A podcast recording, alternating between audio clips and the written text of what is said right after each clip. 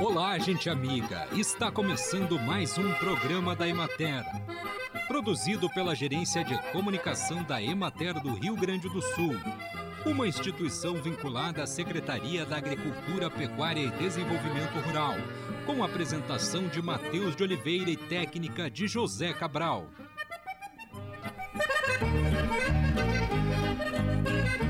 De acordo com a publicação Desmistificando Dúvidas sobre Alimentação e Nutrição do Ministério da Saúde, as sementes de chia são compostas por 25 a 40% de gorduras, sendo 60% composto por ômega 3 e 20% por ômega 6, proteína, carboidratos, elevado teor de fibra dietética, minerais e vitaminas também apresentam uma quantidade elevada de componentes antioxidantes como beta-caroteno, tocoferol, ácido clorogênico, ácido cafeico e flavonoides.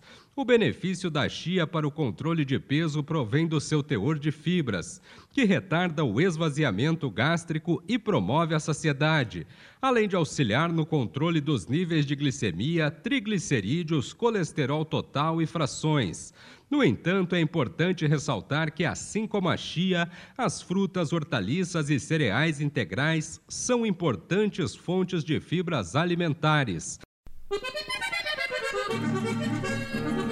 Os pulgões são insetos pequenos, medindo de 1,5 a 3 milímetros, de corpo mole e piriforme com antenas longas. Possuem aparelho bucal do tipo picador-sugador e se multiplicam rapidamente, sendo favorecidos por temperatura amena e elevada e clima seco. Vivem em colônias formadas por adultos alados e ápteros e por ninfas de diferentes tamanhos. Tanto pulgões jovens como adultos alimentam-se da seiva de plantas, podendo ocorrer na cultura desde a emergência até que os grãos estejam completamente formados. Ocasionam danos diretos e indiretos. A incidência e os danos de pulgões em centeio são considerados menores que em outros cereais de inverno, como trigo, cevada e aveia. Os pulgões são facilmente controlados com inseticidas diluídos em água e aplicados via pulverização da parte aérea de plantas. O tratamento de sementes com inseticidas apropriados também é tecnicamente viável. Acompanhe agora o panorama agropecuário. Na região administrativa da Emater de Bagé, os produtores do município de Santa Margarida do Sul abdicaram do plantio de canola nesta safra, causado pelo atraso na implantação em decorrência da sequência de chuvas. A cultura do trigo foi a alternativa escolhida pela maior parte desses agricultores em substituição à oleaginosa. Os preços médios praticados pela saca de 60 quilos da canola na regional da Emater de Ijuí é de 176 reais, e na de Santa Rosa R$ 179,60. A estimativa de cultivo de aveia branca para grãos no estado para a safra 2022 é de 392.507 hectares. A produtividade estimada é de 2.217 quilos por hectare e a cultura está em implantação. Na região administrativa da Emater de Caxias do Sul, estima-se a semeadura de 25% dos 20 mil hectares projetados para a safra. De Frederico Westphalen, a operação já foi concluída em 85% da área. A maior parte está em germinação e desenvolvimento vegetativo e 5% em início de floração. Na região de Juí foi dado prosseguimento à semeadura da aveia branca em ritmo mais lento devido à aproximação do final da implantação. A cultura está com bom desenvolvimento e já apresenta lavouras em fase de perfilhamento e início da elongação.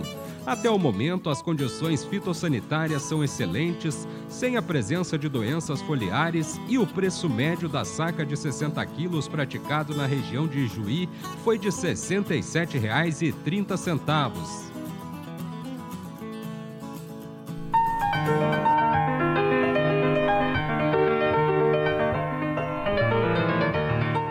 A gestão da propriedade rural permite que agricultores do município de Venâncio Aires tenham 30 dias de férias sem preocupação com a produção leiteira.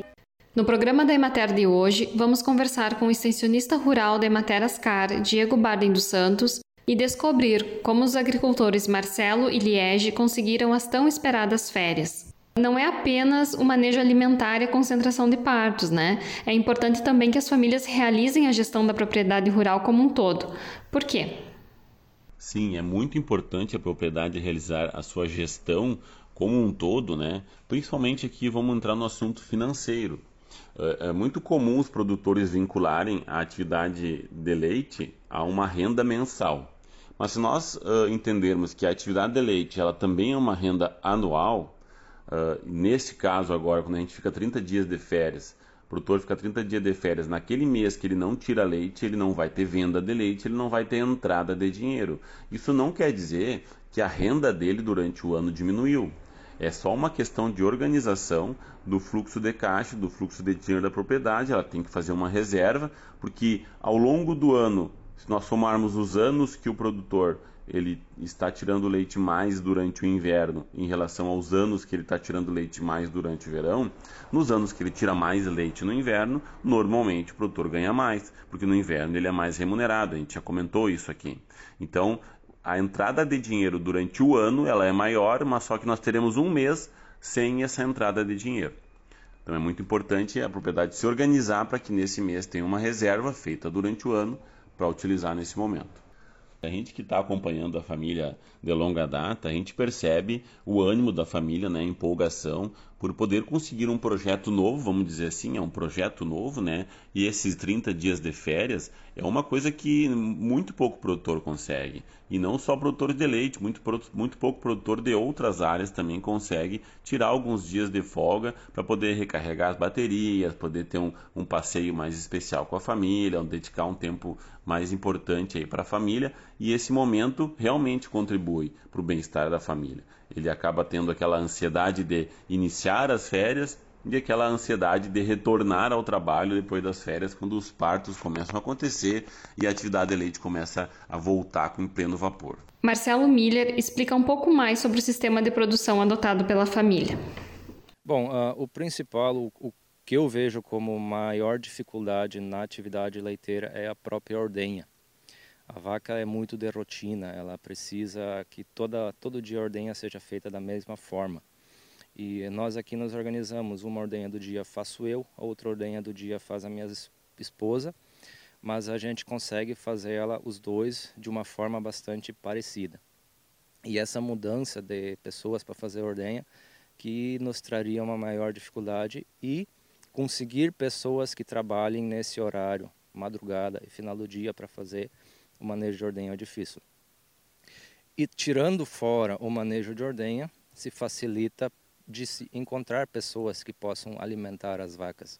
Daí, nesses momentos, quando as vacas não estão produzindo leite e a gente quer dar uma fugida, vou dizer assim, uh, viajar, a gente contrata uma pessoa que faz a parte de tratar as vacas, de alimentar elas e manejar elas, uh, botar para o campo ou não, durante esse período. Uh, estamos trabalhando nesse sistema já fazem três anos, mas uh, o ano com mais efetividade foi agora o ano de 2022, onde tivemos, na realidade, 30 dias sem ordenhar nenhuma vaca. E foi um período que a gente conseguiu aproveitar um pouquinho mais e ter um descanso. Qual a importância desse período de descanso para vocês? Bom, a gente tem nesse momento agora é um momento de trabalho bastante intenso na propriedade, que a gente trabalha toda a parte de reprodução. São partos, aleitamento de terneiras e também já começa a reprodução propriamente dita, pensando no ano que vem. Mas a realidade hoje é que eu trabalho de uma maneira cansativa, mas eu tenho lá no horizonte, eu vejo que em março do ano que vem eu vou ter o meu período de folga como todo trabalhador assalariado que recebe trabalho de carteira assinada com seus direitos. E é isso que nos estimula e nos faz todo dia levantar e procurar fazer funcionar esse sistema de trabalho. Hoje conversamos com o extensionista rural da Ematerascar, Diego Bardem dos Santos, e o agricultor Marcelo Miller, que nos contaram como Marcelo e Liege conseguiram 30 dias de férias na produção leiteira. O tema também foi pauta de uma reportagem para o programa de TV da Ematerascar e os ouvintes podem conferir na página do Rio Grande Rural no YouTube. Karina Venzo Cavalheiro para o programa da Emater. E assim encerramos mais um programa da Emater. Um bom final de semana a todos vocês e até a próxima segunda-feira neste mesmo horário.